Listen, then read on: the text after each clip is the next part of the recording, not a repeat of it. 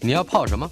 要泡茶、泡咖啡，可不要泡沫经济；要泡泡糖、泡泡澡，可不要梦想成泡影；要泡菜、泡饭、泡妞、泡书本，就不要政治人物跟咱们穷泡蘑菇。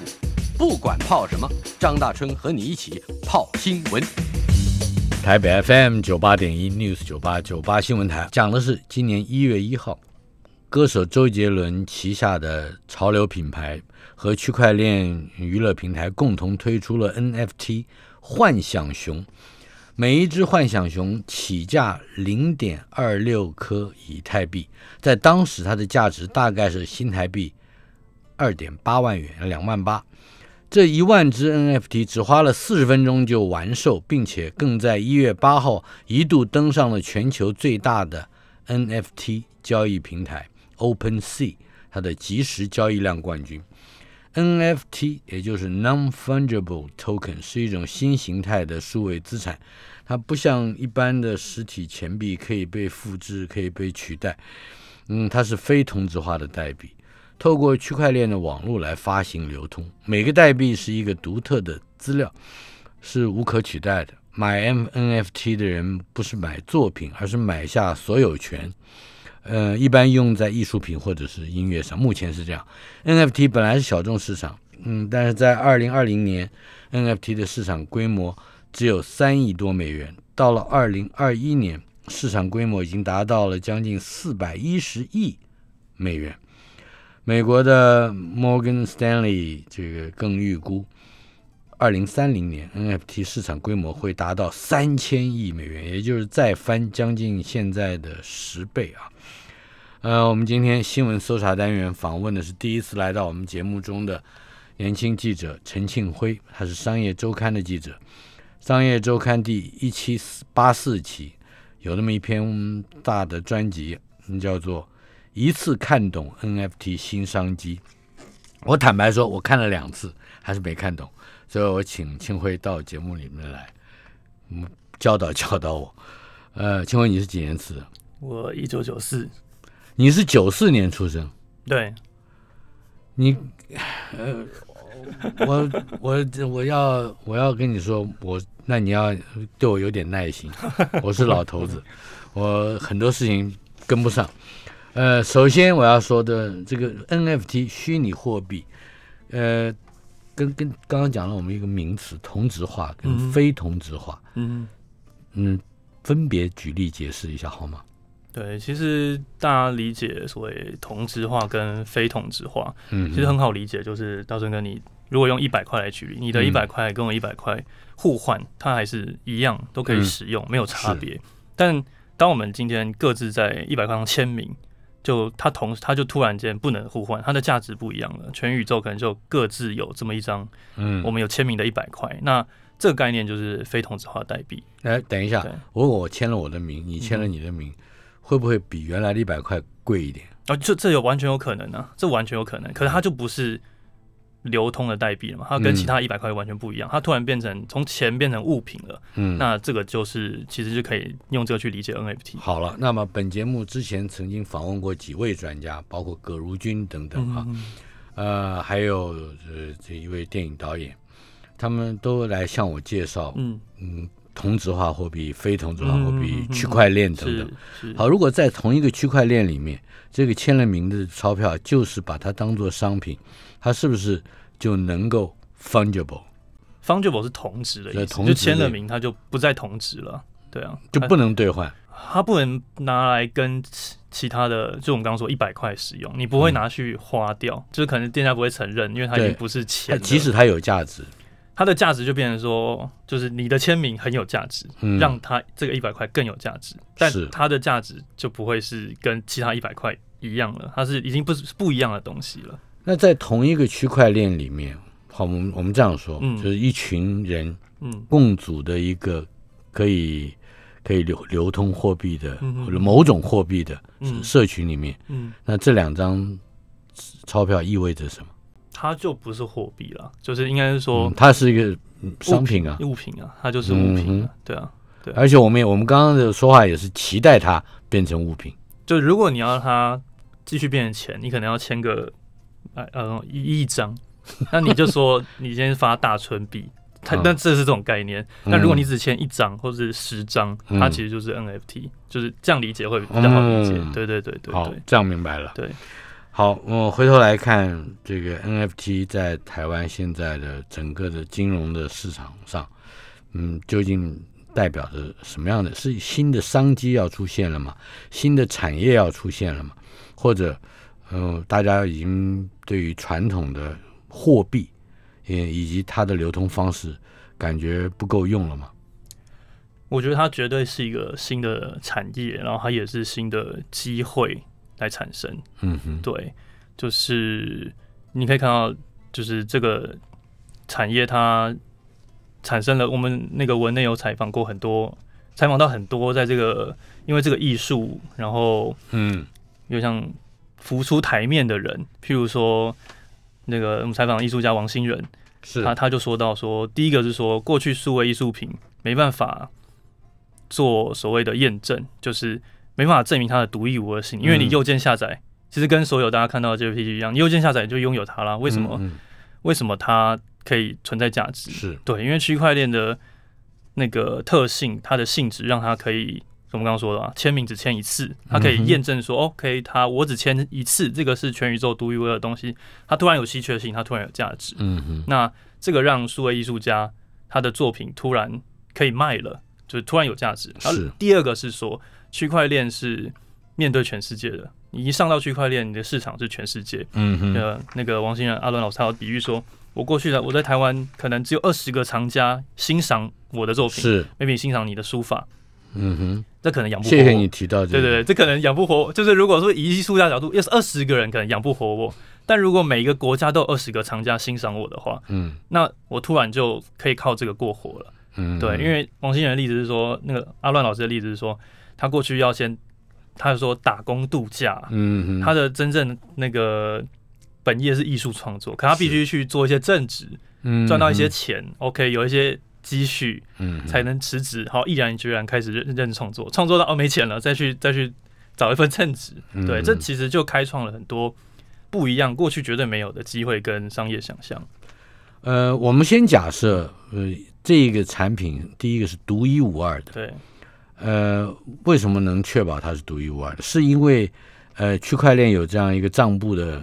作用吗？对它，你就想象它是一个公开的账本，那所有人都是记同一笔账。嗯，那这个东西会让信任很简单去验证，就是就是整个网络都知道你这个是唯一一个，可以这样去想象。嗯，对对对，嗯，没有人会管别人手上那个东西是不是唯一的吧？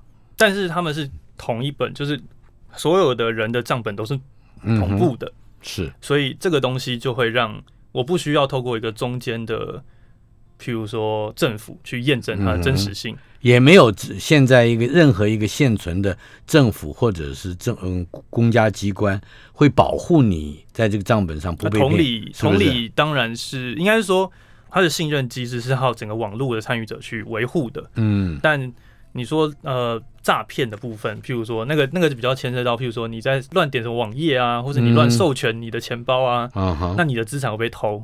对，其实是不太一样的事，但的确上面没有一个政府会去没有一个监管，对，会去会去说哦，像譬如说银行理专盗领会有金管会出来管。嗯，但如果你在上面被骗，那可能真的现在没有法律或没有政府能保护。好，我们先把这个话题放往后一点，是是是，我们先看。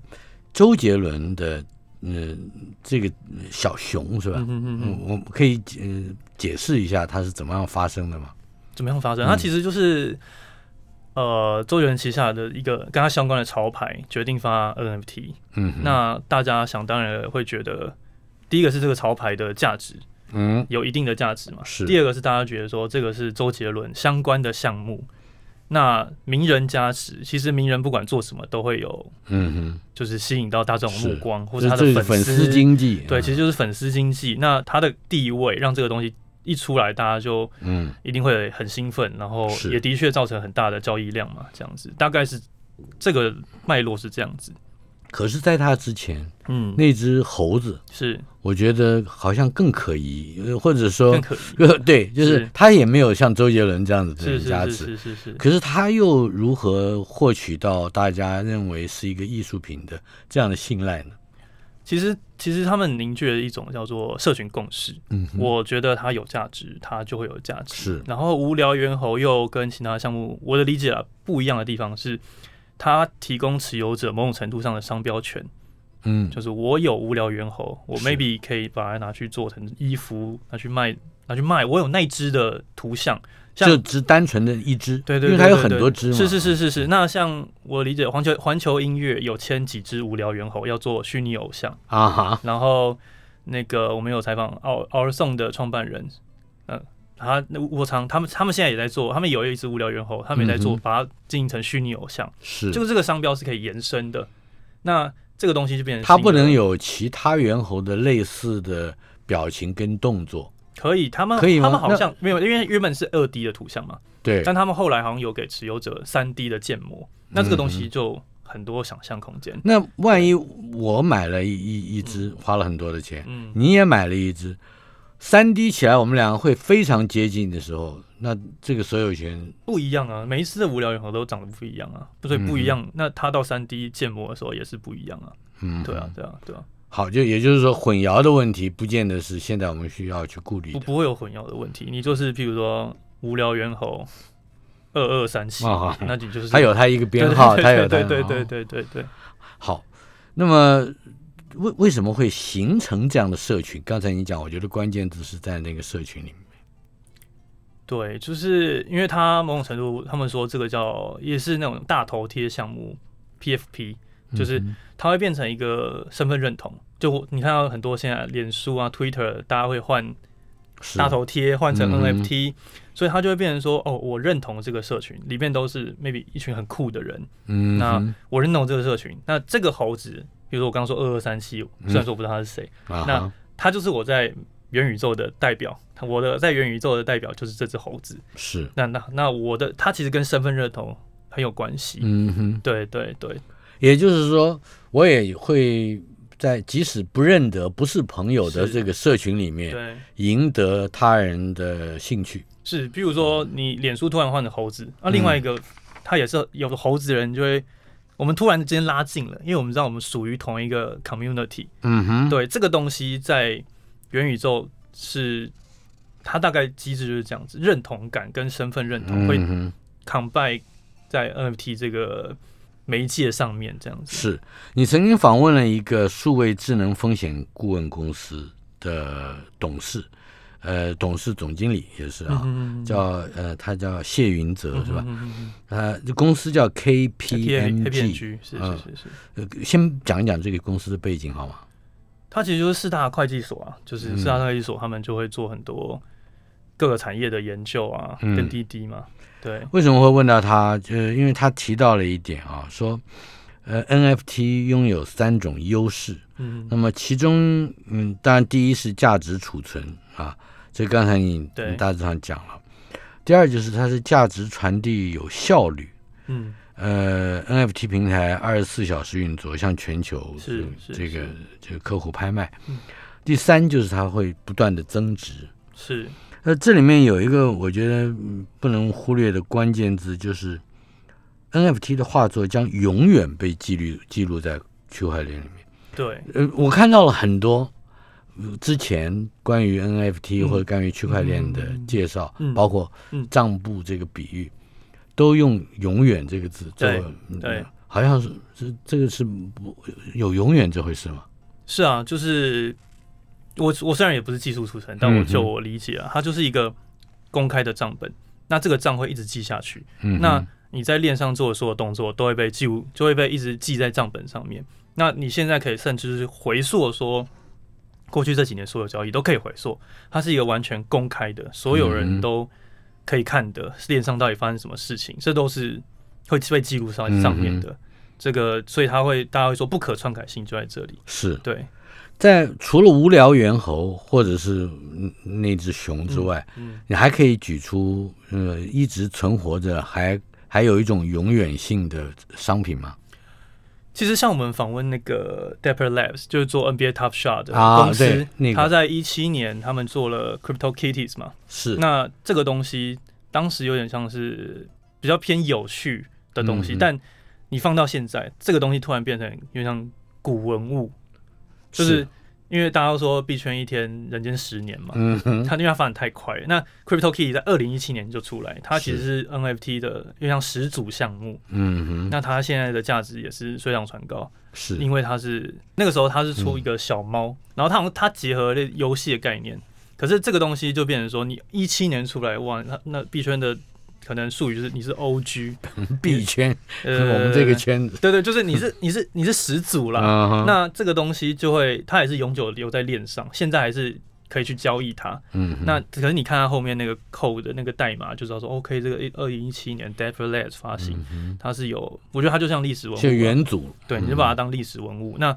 你你回头看账本，你都可以发现说，哦，他们是他们是确实在那个时候发发几只这样子，对，就是都可以去回溯。但是我我总感觉在那么短的时间里面，二零一七到现在其实并不长，对对，呃，正好是我戒烟的年纪，是，嗯、好像我还昨天才戒烟，那么短的时间里面，嗯，它呃它可是它却产生了一个好像比较浩渺而巨大的历史感，嗯这嗯。这这难道也是我们讲 NFT 或者说这个区块链的特色吗？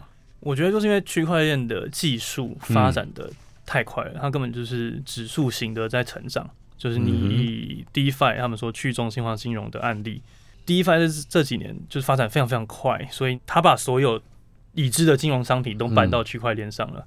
它甚至在发展现实中还没出现的金融商品，嗯譬如说杠杆一百倍的金融商品。嗯，所以你就可以想象，光是这几年的发展，它就把所有金融史上的金融商品都重现过一次了。你刚刚讲的杠杆一百倍是一个比喻之词，还没有是是真的有这种商品，就是、呃就是就是现实中金融商，他就是他的经历就是说从零开始嘛。嗯。OK，我有贷款，然后放贷、保险，然后选择权之类的。那他这个东西，因为他二十四小时都在交易，那技术越来越成熟，而且重点是政府还没去监管，嗯。所以他就会很很多很 crazy 野蛮生长的东西出现，就像杠杆一百倍的商品，就是所以这只是要解释说，这个东西的确它是成长是压缩的。如果你用现代的经济来看它的嗯成长性的话，它是非常快速，在非常几年就可能经历过去一百年发生的事，然后现在在自己甚至往更未来走这样子。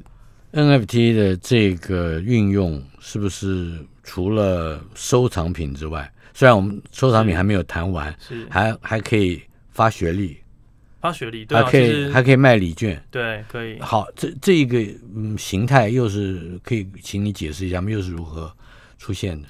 呃，其实这要回归 NFT 本质，它嗯本质就是一个 token，、那有注记过的 token，嗯那所以这变成说它是凭证了，就是我，譬如说我只要去接跟你的钱包串接，而我确认里面有某一个 NFT，我就认定你是这个凭证的主人。嗯哼，譬如说，呃，你就是有这个会员券，或者你就是有这个餐券，那这个认定就是其实是 NFT 很大一个实际应用的案例嘛。像我们采访 Jamie 的时候，他说地契就很适合，嗯就是在房地契，房地契，因为可能在台湾很难想象，在可能 maybe 第三世界国家，政府反而是没有被信任的那个，嗯他没办法去帮你定夺说 OK 这块地是你的。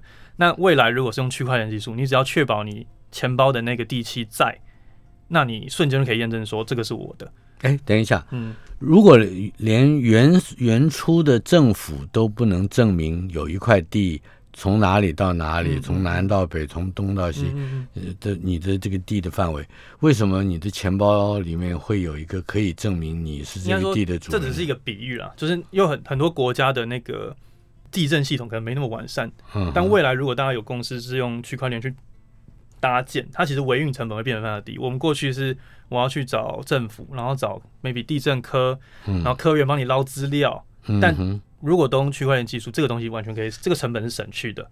我只要确认你有那个 token 就好了，大概是这样。它是那那个 token 的基本的范围是谁建立的呢？那个就是看你要怎么建立，只是应该说我们可以看到说这个技术有这个潜力，做这件事情，就省去过过去什么反冗长的验证成本、人力成本、登记资本登记成本、建制系统的成本，我只要认你 token 就好了。对，其实这个是很呃，在商务面是一个蛮实际的应用，这样子，它的潜力其中一个。呃，这一点你讲到地气，有有一点没办法说服我。我觉得起起码这块地几几公，那退一步可能是嗯，高尔夫球球证，嗯，对，就是他过过去我们是呃，你加入一个 club，然后你会有一个会员证，但现在会员证可以用 NFT 做，因为他一下就认证说 OK，你是属于这个 club 的。是，对对对，可能就是比较简单的比喻是这样子。好。那么，另外就是说，有也有说法说，NFT 等于一个品牌公司在数位世界里的第一个门面。是啊，是啊。那这这里这个门面里面还可能包含着哪一些新的嗯交易行为？新的交易行为哦，呃，其实就是看品牌你要怎么操作这件事情。第一个就是我们前面的文章可能有提到，它有几个层次嘛。第一个是你单纯是卖 IP，嗯，你是卖一个收藏品，是，譬如说 Disney 卖它的米老鼠，嗯哼，对，那它就做成一个，其实就跟你卖纪念去 Disneyland 卖买纪念品一样，它就是发 NFT，它单纯是卖这个你对这个 IP 的情怀。你喜欢它的价值，呃，它的数量也有限制，对不对？这就看你要怎么发，当然也可以有限，当然也可以很多，但这就取决于你的。当然是有限的价值单位价值会越高嘛。嗯，对，那这是第一层次。对，我想买一个独一无二的米老鼠烧头的动作，呃的的图像，那要看迪士尼。那对，他可对，那可以发，可我他会克制化吗？有可能发展出 可以这样，对不对？不是，就是这就看取决于，应该就取决于，如果说我们现在做企业，你要怎么去操作嘛？你可以发十只，十只都不一样，是，或是你也可以发一百只都一样。我的刚才的一个这个问题就是在想，如果我能够在 NFT 的这个交易活动里面，嗯，呃，有发展出一套克制化的，也就是我有我买买家具备创意，嗯，而制造者或者说那个艺术家。或者是那个公司，嗯，他能够配合我，这不就更有？其实现在应该也有类似的，就是他变成共同 create，嗯，对，应该也有类似的这个机制去创造 NFT。是，对。我们今天访问的商业周刊的记者，非常年轻的陈庆辉，他正正在给我上课，上课的教材是商业周刊一七八四期，一次看懂 NFT 的新商机。台北 FM 九八点一 News 九八九八新闻台访问的来宾是第一次来到节目中的商业周刊的记者陈庆辉先生，进行了单元新闻搜查。我们的主题 NFT，第一个嗯 NFT 的呃进入食品业的例证，大家都津津乐道，那就是诗园啊，老师的诗，公园的园，诗园盐酥鸡，是。谈一谈这一段故事。他们其实，我跟他们是二代老板居民嘛，决定要发。其实他是有点像尝试实验性质，就觉得这很酷，然后发一下，没想到一炮而红。嗯。然后一炮而红，因为我们这边的角度看到说，所有餐饮业的老板都很紧张，说这是 NFT 到底是什么？为什么思源发了有这么大的社群回响性？是，所以它其实有点像是歪一打正着，然后原先知道思源的人就不少。就不少，但是我是不知道的。然后，但是因为正因为说啊，盐酥鸡在 NFT 上，到底他那他鸡是虚拟的吗？是，就是这 光是这一个念头，是是是是，他他他就让我忘不了忘不了这个思源这个品牌了。对，其实如果以行销层面来说，回头来看，这是一个很成功的行销操作。是对，所以的确 NFT 是一个也是行销操作很好的媒介。然后。从我们角度，的确很多现在老板要研究这个，也是因为它为什么可以造成这么大轰动这样子。好，我们把它轰动的那个过过程先简单的介绍一下，回顾一下。我理解是他这个是歪歪打正着，就是居民觉得突然研究到 crypto，然后 NFT，他觉得 OK，那我就来尝试看看，尝试看看，然后他又下了一个，我觉得标也下的很好，全宇宙第一家盐酥鸡店。嗯，对，那。就很有趣，我觉得很有趣，也是一个。然后他是第一个，我觉得第一个也是蛮重点的。对，然后就造成了很多轰动嘛，因为应该说价格也很轰动，嗯，涨了一天涨百倍，是，那大正常人听到一天涨百倍，也就耳朵就竖起来了，所以就造成很大的回响。真的那个杠杆有一比一百，这不是这不是这是他单纯发行的那个价格涨到一百倍这样子，嗯因为他发行的其实也很便宜啊，因为是，他他的那个逻辑是你买了一次 NFT，你可以兑换一次，嗯，那下一个人再买走，他再去兑换一次嘛，嗯，所以就会一直有人去买，去参与这个，它有点像游戏了。是，对对对对，另外啊，除了呃盐酥鸡，也就是思源之外，还有一个生产环保鞋的驰绿，你也是。采访了，是。驰是奔驰的驰，绿色的绿，是，它它它这还跟减碳有关，对它，因为就像回到我们上一段节目说的，它是变凭证。嗯，那凭证这个东西在绿能减碳这一块，就未来也是蛮有应用空间的。譬如说，我要怎么证明我买了几个碳权，我要拿来用，或是我够环保，我可以提供买呃额外被配给到几个碳权给别人去买。那这个东西其实也可以用 NFT 去应用，我证明说我有我拥有多少碳权。也就是说，企业的那种不明显的潜在的价值，应该说它变成碳权锚定的价值商品。嗯，对我今天在交易碳权的时候，我是用 NFT 作为媒介去交易的。是，对，它这样会有个嗯认证嘛，其实就是凭证的另外一种模式啦，去跟消费者或者是跟就是减碳凭证。对对对对对对，好，那么像这样的企业，嗯，究竟在 NFT 上有有多少实际获利的呃可能性呢？因为应该说碳权交易本身就有获利的空间了，因为它就变它的那个概念是说我今天我要排比较多的排碳排的企业，我要跟比较节能的企业去买碳权。嗯，那你在出售碳权的时候就有获利，这个其实是原本的经济模型就有获利的空间。那 NFT 只是你把这个交易的媒介变 NFT，嗯，对，在这个类型的凭证类型是这样子。但如果是刚前面说迪士尼发行的 NFT，它就变成说它的价值是，譬如说它是第一个发的吗？嗯或是它是，他就说他这个唯一金卡，就是你此生进入迪士尼 land 都不用再付钱的那种 VIP 凭证，嗯。那它的价值当然会水涨船高，就是它的逻辑不一样，这样子。嗯。另外还有就是宏达电也常常上我们节目的刘思明，是。你们也访问了他，是。是吧？呃，他好像认为这个 NFT 的加密钱包，呃，将要成为消费者的新的身份，是啊，所以它就变成一个类似 celebrity 的嗯，这个，成为某一种其实就是身份。证，其实就是身嗯份证。像我们采访那个 Visa 的凯，他也说到说，你就可以想象未来加密钱包的地址就会跟你的 email 一样重要。嗯，对，我们跟这个世界互动都是用 email，那未来跟所有 crypto 的互动都是用钱包嘛。我的我会把我地址给你，嗯那你要打钱过来或者我打钱过去，都是用这个钱包地址。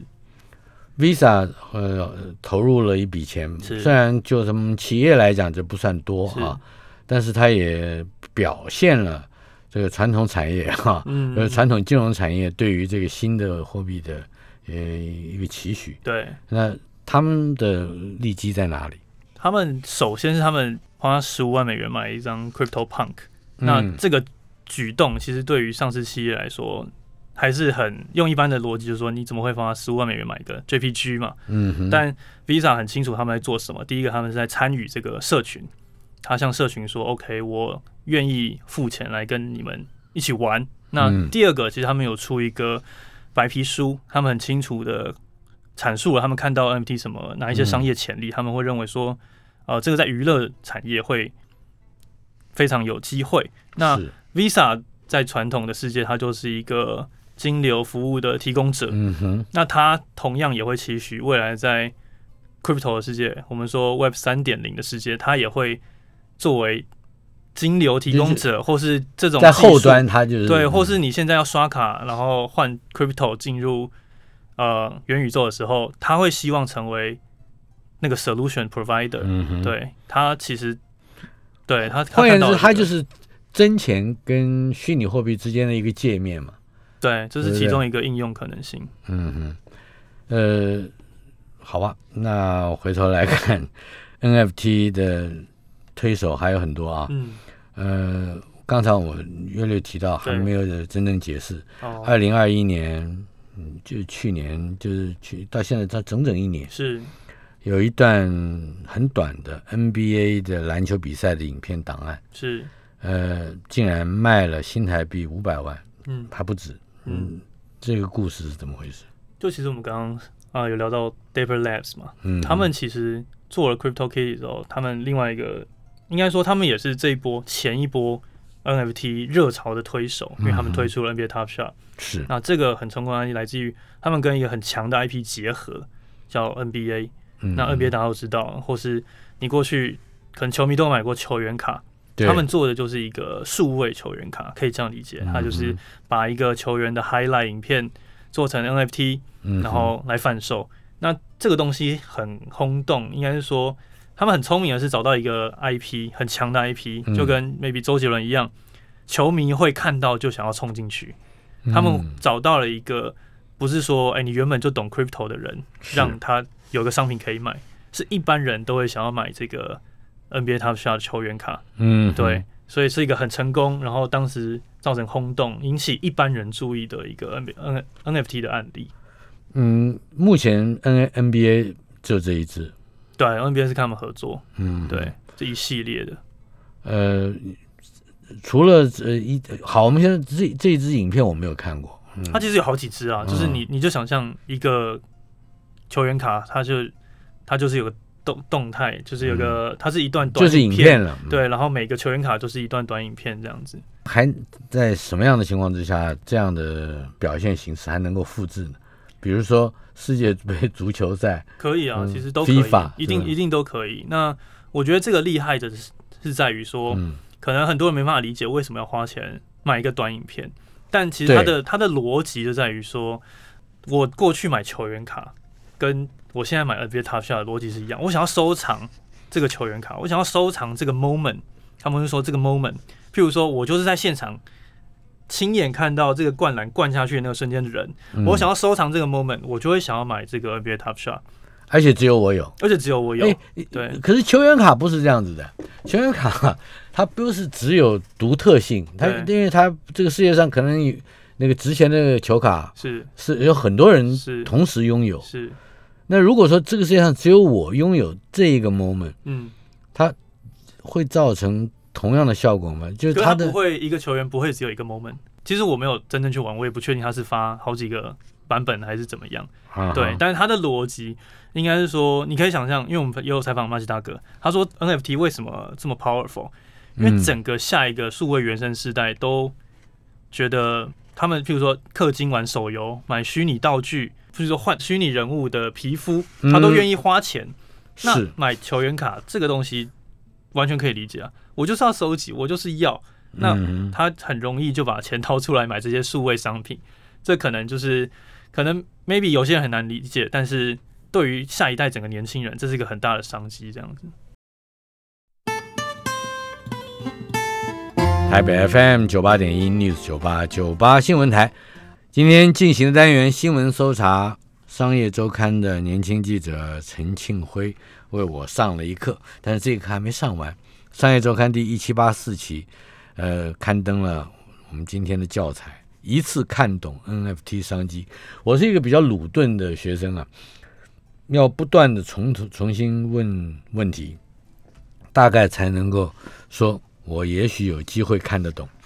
在你访问的对象马吉大哥嗯。啊，黄继成，他曾经预言说，数位原生代会是整个的这个包括区块链跟嗯。这个 NFT 最大的支撑力。对，这个呃数位原生代我们该怎么怎么计算，呃或者应该怎么去辨认？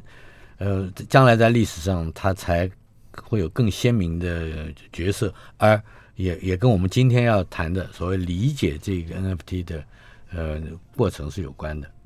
对，其实大家可以很好理解，就是现在已经有一群手游玩家嗯，或是游戏玩家，是，他们每天都在氪金，就是刷卡买游戏商品，嗯买角色的皮肤，然后买武器，嗯但这些东西都是虚拟的商品。是对，但他们还是很乐此不疲。然后手游公司很赚钱，也来自于这个这整个世代，整个数位原生时代。你刚刚讲的，我想插个嘴，对，皮肤他怎么买皮肤？皮肤就是，譬如说你现在是黄种人，你想要换成黑人，那个就叫买皮肤。对了，我理解是这样。你要换一个 style 的时候，嗯你会买皮肤。嗯对对，但这也是这也也真的是花花真钱买假皮肤啊，对对对对哦对对对对，然后然后假的商品嘛，也不是假的，数位商品。就是我明白，那当这群人到 NFT 市场的时候，他会无痛接轨，因为买数位商品对来说是一个很嗯稀松平常的事情。是那区块链 NFT 在游戏市场应用更不一样的是，你真正拥有这些道具。你过去是譬如说我我储值我氪金我买很多很多虚宝很多很多嗯武器，但只要这个游戏公司 maybe 倒掉了，这些武器价值就归零。是但区块链游戏是你真正你买的这些虚宝，它是以 NFT 形式存在的时候，它是会放在你钱包里的，嗯哼，它永远都在你钱包，你实际拥有你购买的这些数位商品，倒了呢？游戏公你还是有，就是这个道具是会它就变成一个物品了，那是你实际拥有的东西，嗯。因为它就是你真的买了，你放在你的钱包，那它就会留在你钱包里，所以这个就会变很 powerful 的事情。我过去氪金的东西。那些过去的数位商品我都可以氪金，嗯。那 NFT 为什么不能氪金？我当然可以氪金。嗯，对我我我打高尔夫球，嗯。我不是不是真正的打高尔夫球，嗯是在玩网网络上玩游戏打。是。他今天叫我买这个球，明天叫我买那个杆，后天叫我买那个 bag，、嗯。连高尔夫球袋嗯。都好像会影响我的成绩。我只要不照他的买，嗯大大概就进不了级。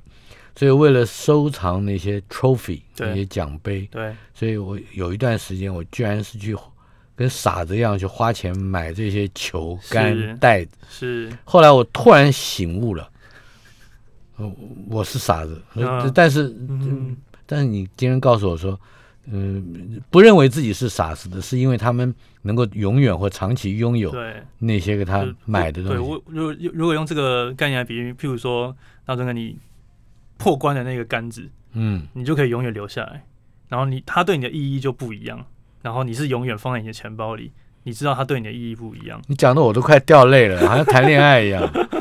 对，好像你还采访了另外一位一位艺术家，是王王新新仁。刚才你也提到他，他是所谓的演算艺术，这演算艺术，可以可以谈一谈吗？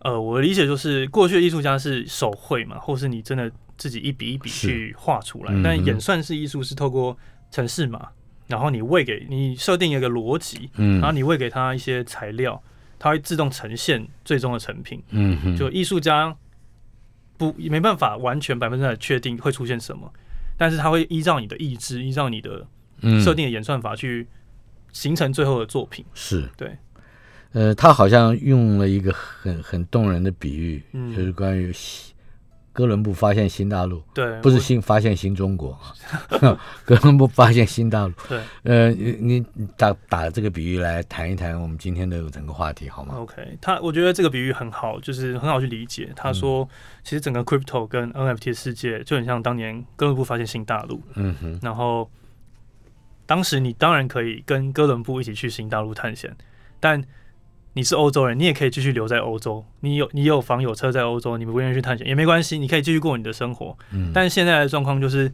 有些人已经去美洲掏到金了，然后还坐船回来。那要不要去？当然去那边有可能会有瘟疫啊，或是有什么天灾啊、人祸，这个风险是有的。是，但的确也有人在美洲掏到金，这个就很像现在的 crypto 跟实体世界的关系。嗯，呃有些人不相信，那有些人选择不参与，但这也没关系，你也可以不用去美洲，在欧洲继续过生活。但有些人就是去美洲，然后他们的人生彻底不一样，嗯是好是坏都有可能。但这就是一个新的选择嘛。是，嗯，那么他就所谓的成功好了哈，嗯，嗯的那个嗯数字和他的生活方式，嗯，你也可以为我们介绍一下嘛？他他是用什么方式来，嗯来让他的艺术品获得了好像有全球市场的这么样的一个机会？我理解就是他。应该说，他过去有很多作品在累积，嗯哼，然后当这个就我刚刚说嘛，他运用电脑演算对，来可能过去在台湾只有二十个藏家会真正跟他买作品，嗯但今天他的创作理念被全球的某一部分的玩家认可的时候，他就会获得比更之前更大的、更多的收益。嗯，那他刚好王新仁阿乱老师，他刚好搭在那个去年 NFT 做最火红的时间嗯，拍呃拍卖他的作品，所以他等于是又搭到了一个风，所以他就那天创造了蛮可观的交易金额，这样子。嗯哼，呃，这那数字到底多少？有可以可以透露吗？我是写交易额六千万嘛，对。可是那是换算的，而且那有很大的比例可能要他们是要去做做公益，嗯，对，而且哦。通常这些人他们都不会换回法币，他们已经是币本位了。呃，我的始终待在我的一 NFT，颗以太币就是一颗以太币，我不会算它不会是换成台币。对，不会算它是多少新台币，他们会。整个资产都是币本位思维，所以嗯，他也没有换成新台币，那他还可以买盐酥鸡，可以可以可以买盐酥鸡啊，那他不能够吃空肉饭。没有没有，他就是他不会特别去彰显说哦，我现在赚到了多少钱这样子，就不要是这样子，因为哎，这这个比起来我就太俗气了，我就很想赶赶快兑现，变变成因为他们他们就会。变成说，OK，我在美洲捞挖到金矿，我当地立刻就是把它建造房子或什么，建成黄金的房子吗？或是或是换成真的房子了，但他不会回去欧洲建房子，我觉得嗯可能比喻上是这样子。OK，对对对，他不会，对，不会回到旧的世界，他们就会继续待在新的世界。所以这个跟数位艺术原先它嗯太容易被他人复制有关，对对不对？现在比较不会。对，过去数位艺术的问题就是你没办法证明稀缺性嘛，你可能是给厂家 USB，那对，厂家也不知道你有没有复制过这个作品。嗯，那 NFT 出现之后，不可篡改性让他大家都知道说，OK，你第一次制作这个作品的时候，你到底出了几版？是那我是拥有几版的第一个、第二个、第三个，这都很明确可以知道。那稀缺性就让数位作作品有了真正的价值。嗯，对。另外就是他他说他到现在每天都买一幅作品，是是，是，这个很这个，也就是说他取之于社会，用之于社会，对他比较像是好有点慈善的做，他他的说法是，大家都说 crypto 要定期定额才会赢，跟可能零零五零一样，但他就是定期定额买 NFT，但他买的 NFT 也没有那么贵啦，就是他们是在 Tezos 链上，可能就几十块就会有一个作品。他的买是这样买，他不是每天都买一万两万这样子。对呃，文章里面还有，这也是你你执笔的，嗯就是 NFT 应该怎么操作，怎么发，嗯。怎么买，嗯，嗯，好像看你写的画的两张图就知道了。哦，是是是是是是，那在我们的广播里面是用听的，嗯。你可以很简单的说明，如果现在我们听友里面有人想要进入这个 NFT 的世界，他怎么做？第一个可能就是要先开交易所钱包嘛，就是有有合规的，你可以入新台币的那个法币入金的钱包，交易那这所钱包。这这个单位是全台湾有三个是吧？你哦，我认识应该是三个比较大的，对对嗯对对，就是有 KYC 的，嗯对，就是你真的可以入新台币进去的，嗯，对，然后再来就是选择你要去，比如说以太链吗？还是 Tezos，还是 Solana 哪一个链上的？你要买哪个链上的 NFT？嗯你再开一个它的钱包，因为你才你有那个钱包才上去直接去应用这样子。原先第一个钱包跟第二个钱包是互通的，你没有它是不同的，但是你要去，譬如说以太坊上面，你可能要装一个 MetaMask，嗯，就然后你在你你在入金台币这边入金之后，你再把钱打过去，你再换成你这边入金是第一个钱包对，入金就换成以太币嘛，嗯。以太币再换到这个钱包，这个钱包才可以在以太坊上面的做互动这样子。好，呃接下来呢？接下来就看你想要买什么，就是就就可以去买。去 Open Sea 嘛，我们举例是 Open Sea，它就是一个、嗯你想让它是又是一个以太坊上面的虾皮，嗯，它就是你在上面买东西，你用你的钱包串接，你去买东西这样子。你在上面买过东西吗？又有在上面买过东西，你可以简单的讲讲你买了些什么？我买过那个，就是王先生老师有出一个，就去年去年他们他出的那一款，我有我有买一个，就是你你是他的藏家，对，那多少钱呢？零点多以以太吧？那对台币是多少？我我还是觉得换算比较。因为最近币价波动很大，嗯所以因为我现在也是没有没有在特别说啊哈，你到底我到底是多少？就也许我们现在在讲的时候，它就已经波动。对，就是你你你去注意那个，其实你还不如注意，就现在很多反正你已经花了，换成币本位了。嗯，对对对对对对对。所以以后你的思维也会慢慢的币本位。比如说像我的话，我就会想，我现在是第几级的 trophy？对，嗯，是吧？对，但是我还没有那么 all in 啊，他们是都很币本位，我可能就是 OK，我这一部分投进去的资产是币本位，嗯，大部分还是 吃牛肉面的时候，你还是对对对对对对对对对对。非常感谢陈清辉跟我上了一课，那这一刻我应该如何消化，或者是不是要追随他的脚步去看看还有哪一些产品，嗯，不用台币，可是也用了台币的，呃，就花用呢，呃，再看我下一次怎么访问了，谢谢。